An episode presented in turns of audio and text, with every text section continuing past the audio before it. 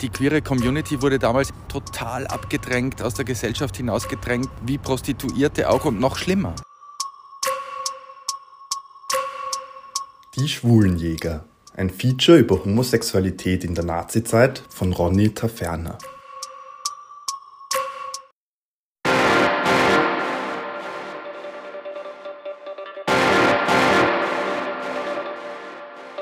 Siebenter Februar 1944 Landesgericht Wien, Vollstreckungsheft. 18.41 Uhr. Der Scharfrichter Reichert mit seinen drei Gehilfen und die zur Vorführung des Verurteilten benötigten Gefängnisbeamten sind zur Stelle. Der Scharfrichter meldet, dass das Richtgerät in Ordnung und er mit seinen Gehilfen zur Vornahme der Hinrichtung bereit sei. Der Leiter der Vollstreckungshandlung ordnet die Vorführung des Verurteilten zur Richtstätte an. Franz Doms wird vorgeführt. Der Leiter der Vollstreckungshandlung beauftragt den Scharfrichter, das Urteil zu vollziehen. Um 18.41 Uhr und 8 Sekunden wird der Verurteilte dem Scharfrichter übergeben. Um 18.41 Uhr und 18 Sekunden meldet dieser den Vollzug des Todesurteils. Das Verhalten des Scharfrichters und seiner Gehilfen war in keiner Beziehung zu beanstanden. Der Leichnam wurde in den bereitgestellten Sarg gelegt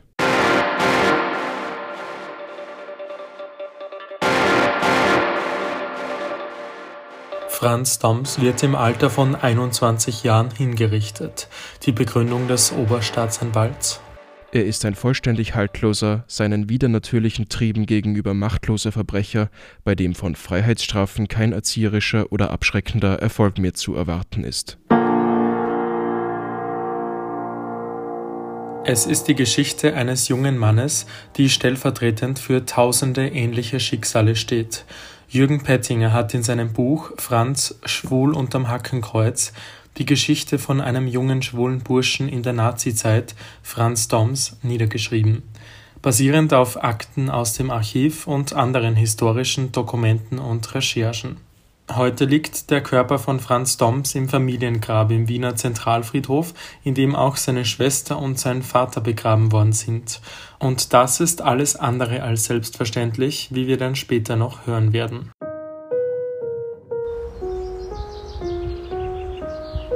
Ich spaziere mit Jürgen am Zentralfriedhof, der größte Friedhof Österreichs, und der ist so groß, dass es gar nicht so leicht ist, das Grab überhaupt zu finden, wenn auch eine große Regenbogenfahne das Grab ziert. Jürgen ist ORF-Journalist und im Rahmen seiner Arbeit recherchiert er vor einigen Jahren zur Diskriminierungsgeschichte von queeren Personen. Im Wiener Stadt- und Landesarchiv stößt er zufällig auf den Ermittlungs- und Strafakt von Franz Doms. Das erste, was ich gesehen habe beim Aufblättern, das war fast ein bisschen schicksalhaft, war das Hinrichtungsblatt. Und da hat es mir einen Schauer über den Rücken gejagt und seither hat mich Franz Doms nicht mehr losgelassen. Und da habe ich begonnen zu recherchieren über, über diesen jungen Burschen und über sein Leben, seine damalige Zeit und wie queeres Leben damals ausgeschaut hat eben. Und wie das Leben von Franz Doms damals ausgeschaut hat, das schauen wir uns jetzt an. Wir fahren zu seinem damaligen Wohnort am Handelskay 208. Heute ist zwischen der Donau und dem Wohnhaus eine stark befahrene Straße. Vor 80 Jahren sieht es hier ganz anders aus. Wir gehen jetzt rein in den Innenhof, da ist es nämlich deutlich ruhiger. Also es war eine klassische Donauhafengegend äh, mit einem Hafen, wo erstens Ausflugschiffe angelegt haben, die aus der Wachau gekommen sind und so weiter, aber natürlich auch viele Transportschiffe. Es hat auch schon Bahngleise hier gegeben. Hier wurden Güter sozusagen verschoben in, äh, in ganz Österreich und so weiter. Ja, und äh, wir sind hier in einer in einem Arbeiterwohnhaus quasi. Das regelrecht für Arbeiter der Donaudampfschifffahrtsgesellschaft errichtet wurde. Hier haben die Leute gewohnt, die dort gegenüber quasi gearbeitet haben. Und hier ist auch Franz Doms eben aufgewachsen. Und man sieht schon, das waren für damalige Verhältnisse recht gute und schöne Wohnungen, aber alles natürlich Substandard. Der vordere Teil des Hauses wird im Zweiten Weltkrieg stark zerstört. Der hintere Teil, in dem auch Franz Doms gelebt hat, ist noch heute erhalten. Das gleicht einem Wunder, denn der Innenhof zwischen den zwei Gebäudeteilen ist nur sehr schmal. Franz Doms wächst hier mit seinen Eltern, seinem wesentlich älteren Bruder und seiner Schwester auf. Privatsphäre gibt es in diesem hellhörigen Wohnhaus keine. Er konnte keine Freunde mit nach Hause bringen und schon gar keine, keine Liebhaber, sage ich mal. Also das, das war natürlich völlig, völlig abwegig und überhaupt nicht möglich. Es musste natürlich alles äh, im Geheimen passieren, denn sonst wäre sofort über ihn geredet worden und das ist ja eh unweigerlich passiert. In so einem Gebäude bekommt jeder alles mit. Wenn ich spät nach Hause komme, äh, weiß das am nächsten Tag in der Früh das gesamte Haus. Äh, und das ist natürlich ihm genauso passiert. Man hat irgendwann über ihn geredet äh, und irgendwann ging natürlich das Gerede so weit, dass die Leute schon auch vermutet haben, okay, Damals hieß, in den Akten heißt es, er ist ein Warmer und so weiter. Und damit war er dann wirklich so im Spotlight. Das war natürlich gesellschaftlich total geächtet. Das war auch so der Anfang von seinem Ende. Er wurde nämlich von zwei Nachbarn denunziert, weil die einen Streit mit seiner Schwester mit angehört haben. Die Wände sind ja hier auch eher dünn gebaut sozusagen. Äh, und die haben das tatsächlich bei der Gestapo gemeldet und dann wurde er zum ersten Mal verhaftet und dann ist es dahingegangen. Dann hatte ihn die Polizei am Schirm sozusagen und dann hat es nur mehr wenige Jahre gedauert, bis er schlussendlich hingerichtet wurde. Die fehlende Privatsphäre macht es für queere Menschen quasi unmöglich, ihre Sexualität auszuleben.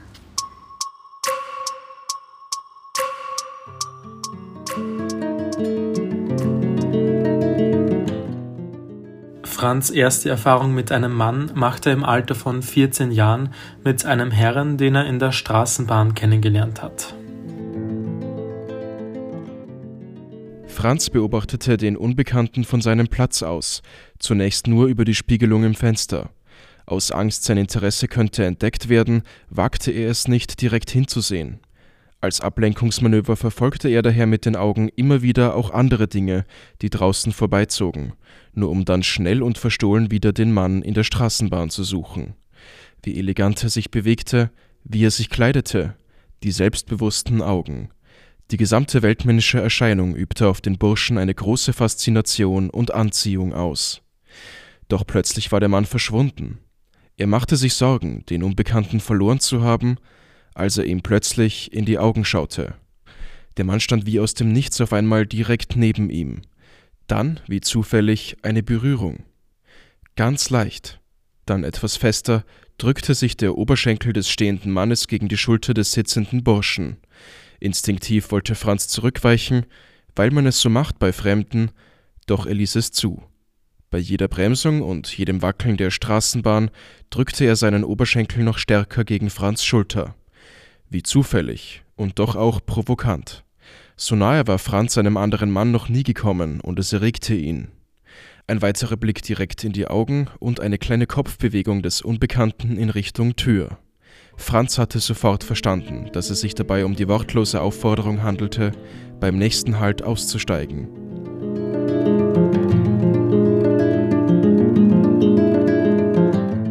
Es war wirklich so, man hat Blicke ausgetauscht. Man, also wenn ich dir eine Sekunde zu lang in die Augen schaue, dann kriegst du sofort das Gefühl, ah, will der was von mir, ist da irgendwas? Wenn du dann eine Sekunde zu lang zurück mir in die Augen schaust, dann sind wir schon irgendwie connected.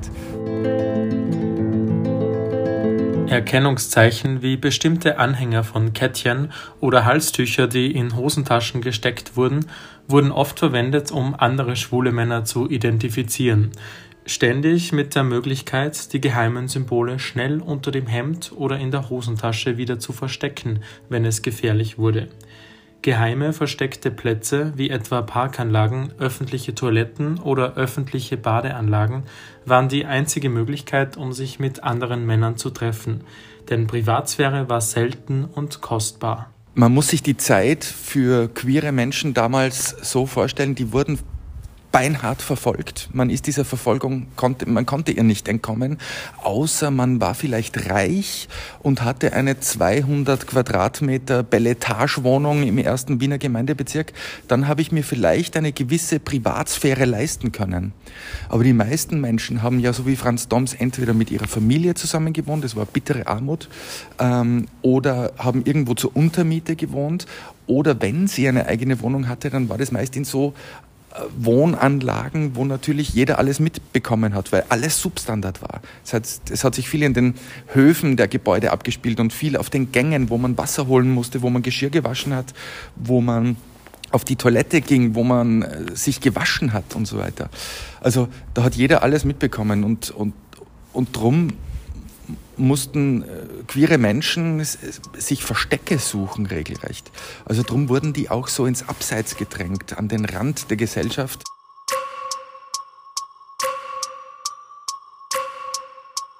Franz Doms trifft sich seit der Begegnung mit dem Herrn in der Straßenbahn immer wieder mit Männern. Von den meisten erhält er im Gegenzug ein paar Reichsmark. Manche Männer lernt er im Gasthaus Emminger kennen, ein sehr beliebter geheimer Treffpunkt für homosexuelle Männer damals. Das Gasthaus liegt direkt am Praterstern, damals das Ausgeviertel schlechthin in Wien. Heute heißt das Restaurant Gasthaus Hansi.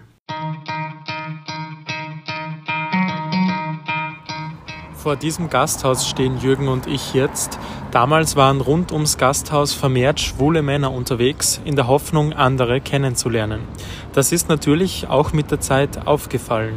Aus den Akten äh, wurde mal aufgezeichnet eine Anzeige des Bezirksvorstehers des zweiten Bezirks. Der hat Anzeige erstattet, weil sich vor dem Gasthaus Emminger immer junge Burschen herumtreiben äh, vom Typ Schlurf, äh, hat er zu Protokoll gegeben. Schlurf waren damals so die Gegenbewegung zur Hitlerjugend. Die haben längere Haare gehabt, ein bisschen verwegener, die Hemden offen doppelt ähm, gesohlte Schuhe quasi, damit sie besonders klackern auf der Straße. Also die, das war so die Swing-Jugend, eine Jugendkultur. Und da hat dieser Bezirksvorsteher sogar gemeint, und die, die meisten würden sogar ein, ein weibisches Kettchen mit einem roten Herzchen Anhänger tragen. Das war so ein Erkennungszeichen, dass man halt unauffällig selber erkannt hat, okay, der ist schwul und der auch und vielleicht kann man so irgendwie in Kontakt kommen. Konnten sich schwule Männer in diesem Gasthaus sicher fühlen? Nein. Sicher fühlen konnte man sich nirgends, aber man konnte sich in, in der Öffentlichkeit oft unbemerkter äh, treffen oder miteinander flirten wie sonst irgendwo. Ähm, weil da ja sowieso alle äh, ausgegangen sind, miteinander Bier getrunken haben und wenn da zwei Männer am Tisch gesessen, gesessen sind und Bier getrunken haben, ist ja das überhaupt nicht aufgefallen, sozusagen. Aber man musste natürlich immer aware sein, weil die Polizei hat ja auch Spitzel überall eingeschleust, auch in die Lokale. Äh, das heißt, es hätte auch jederzeit gut sein können, und das haben auch fast alle gewusst, äh, dass es diese Gefahr gibt, dass man mit einem Spitzel am Tisch sitzt und mit einem Spitzel flirtet, der einen tags darauf bei der Polizei anzeigt und man sofort verhaftet wird.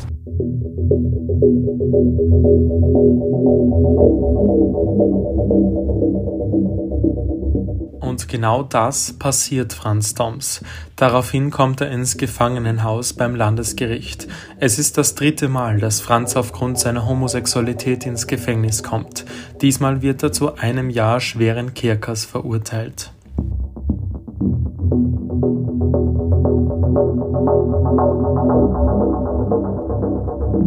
Die Verfolgung gegen Homosexuelle in der NS-Zeit war professionell von der Kriminalpolizei und der Gestapo, der geheimen Staatspolizei. Wie wir schon gehört haben, wurden Polizeispitzel verwendet, um schwule Männer ausfindig zu machen. Jeder Mann, für den es auch nur den geringsten Verdacht gab, dass er homosexuell sein könnte, wurde ins Gefangenenhaus gebracht, fotografiert und in eine Kartei aufgenommen.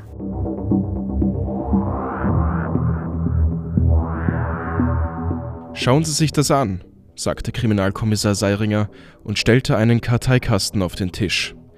Zig Lichtbilder von Männern waren dort einsortiert, Fotos von der Sorte, wie sie auch von Franz selbst unten im Gefangenenhaus aufgenommen waren.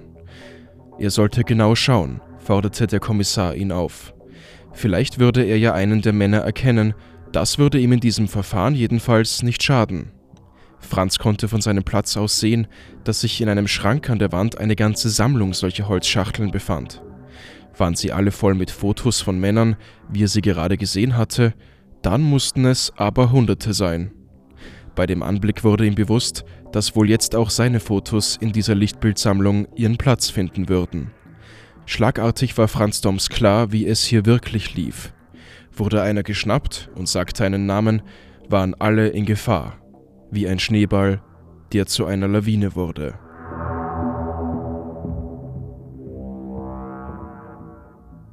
Das Mittel Folterung, so lange bis man sich kooperativ zeigt und weitere Namen von anderen Männern verrät. Wir machen jetzt ein bisschen Schädelgymnastik, sagte der Beamte, schaltete das übertriebene Grinsen in seinem Gesicht aus und fügte eindringlich hinzu: Das ist gut für Ihr Gedächtnis, Herr Doms.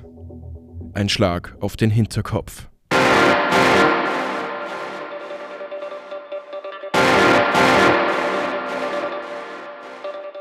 Grundlage für die Verfolgung, Bestrafung und Hinrichtung von Homosexuellen war der Paragraph 129 des Strafgesetzbuches. Dieser Paragraph bestimmt, was ein Sexualstrafdelikt ist.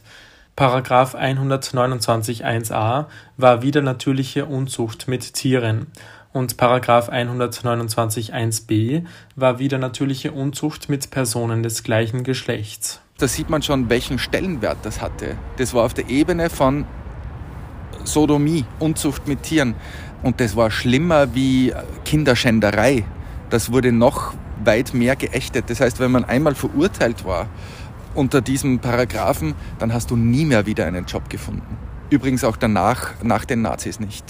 Auch in der Zweiten Republik nicht. Denn die Zweite Republik hat ja nicht nur den Paragraphen unverändert übernommen, sondern auch die Verfolgungsmaschinerie, die die Nazis ja aufgebaut haben, unverändert übernommen. Es wurde zwar die Todesstrafe abgeschafft und KZs wurden aufgelöst, aber schwule Männer wurden weiterhin beinhart verfolgt.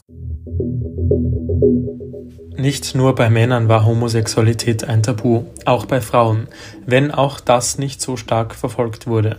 Es wurden halt Frauen weniger verfolgt, weil deren Sexualität per se schon nicht als eigenständige Sexualität anerkannt wurde, sozusagen. Und zweitens hätte man Frauen ja zur Not dazu zwingen können, Kinder zu kriegen, indem man sie vergewaltigt. Das war bei schwulen Männern natürlich nicht möglich und so wurden die angesehen als Volksschädlinge, die keinen Nachwuchs für den Krieg produzieren können und so musste man die auch loswerden quasi. Das war damals so die, die wirklich gängige Denke.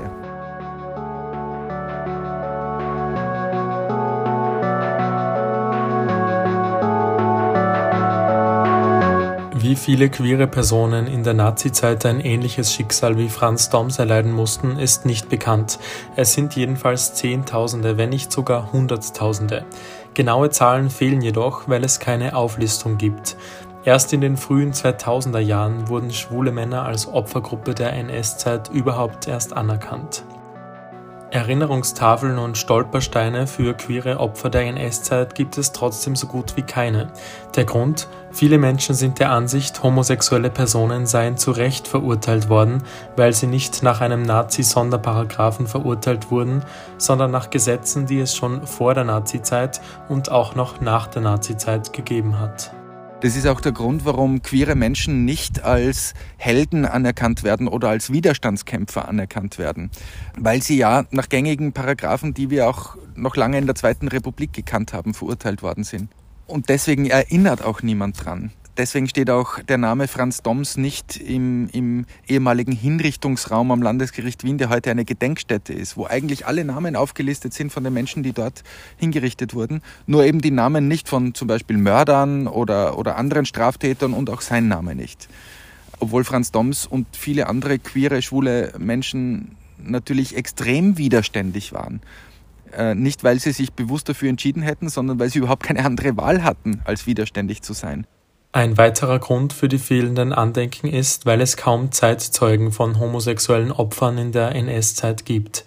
Denn auch in der Zweiten Republik nach der Nazizeit war Homosexualität strafbar. Niemand hat sich getraut, von den Erinnerungen zu berichten, denn es gab ständig die Gefahr, verhaftet zu werden. Denn man darf ja nicht vergessen, dass die Männer damals, die schwulen Männer damals, ja jetzt auch nicht super offen waren, sondern die hatten ja auch zu einem größten Teil selbst immer das Gefühl, sie machen was komplett Falsches, weil es eben so strafbar war und auch gesellschaftlich so geächtet war.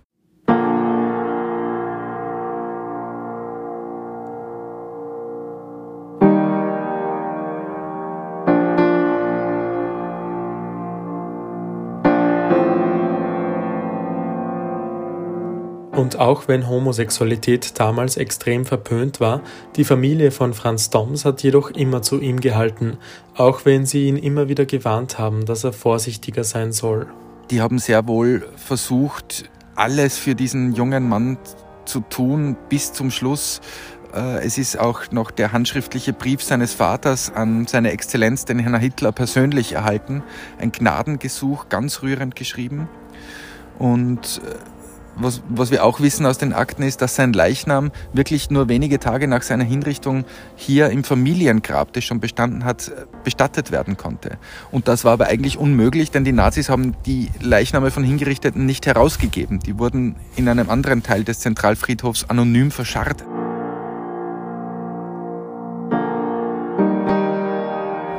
Das Familiengrab von Franz Doms ist kurz vor der Auflösung gestanden, weil es so heruntergekommen war. Jürgen Pettinger hat den Grabstein dann wieder aufrichten lassen und nun kümmern sich Jugendliche um den Erhalt des Grabes. Es ist eine Gedenkstätte geworden, die einzige Gedenkstätte von Franz Doms. Doch auch heutzutage werden queere Personen in der Gesellschaft immer noch nicht völlig akzeptiert. Auf das Grab von Franz Doms und die Regenbogenflagge darauf hat ein Unbekannter gepinkelt. Franz Doms wäre heuer 100 geworden. Er wurde mit 21 Jahren hingerichtet, also er ist äh, 80 Jahre tot. Und dass wir heute, nachdem Menschen für ihr Anderssein umgebracht worden sind, immer noch nicht so weit sind, äh, dass wir das alles irgendwie geregelt haben, sodass alle auf Augenhöhe miteinander reden können oder dass wir auf Augenhöhe miteinander zusammenleben können, das macht mich wirklich manchmal äh, fast rasend, muss ich wirklich sagen.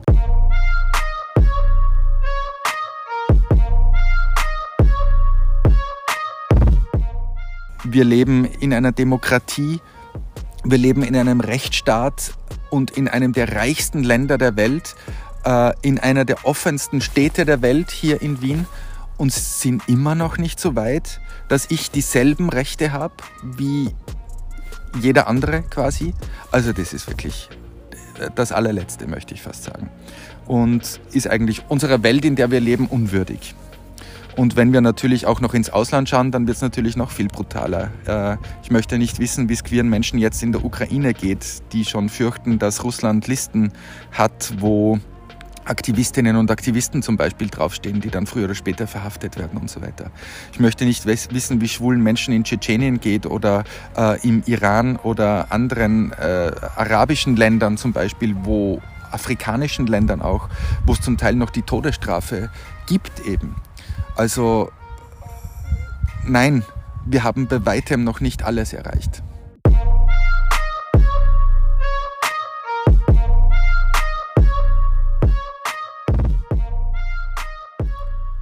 In den letzten Jahren ist viel passiert bei der Akzeptanz von queeren Personen, doch politischer Wille war hierbei nicht der Hauptgrund. Oft hat der Verfassungsgerichtshof oder der Europäische Gerichtshof für Menschenrechte den Regierungen die Rechte für queere Personen aufgezwungen, so wie es etwa auch bei der Ehe für alle war. Wird es noch ein langer Weg, bis es völlige Akzeptanz in der Gesellschaft gibt? Ich bin fast schon ein bisschen abgeklärt und denke mir, dass es völlige Akzeptanz vielleicht nie geben wird möglicherweise. Vielleicht müssen wir damit leben und müssen übrigens auch viele andere äh, Bevölkerungsgruppen, unter Anführungsstrichen Minderheiten, damit leben. Aber was man tun kann, ist nicht aufzugeben und immer genau für dieses Ziel zu kämpfen und einzutreten. Was wir auf keinen Fall tun dürfen, uns wieder in dieses Eck drängen zu lassen, in dem Franz Doms ja war, dass wir uns aus der Gesellschaft hinausdrängen lassen, an den Rand der Gesellschaft drängen lassen. Wir müssen immer permanent, nämlich genau weil es diese völlige Akzeptanz vielleicht nie geben wird, umso mehr darauf achten, dass wir in der Mitte der Gesellschaft mit wehenden Fahnen völlig sichtbar schrill und bunt und laut stehen und fest verankert sind. Ansonsten laufen wir ständig Gefahr, wieder an den Rand gedrängt zu werden und ins Abseits und ins Halbdunkel.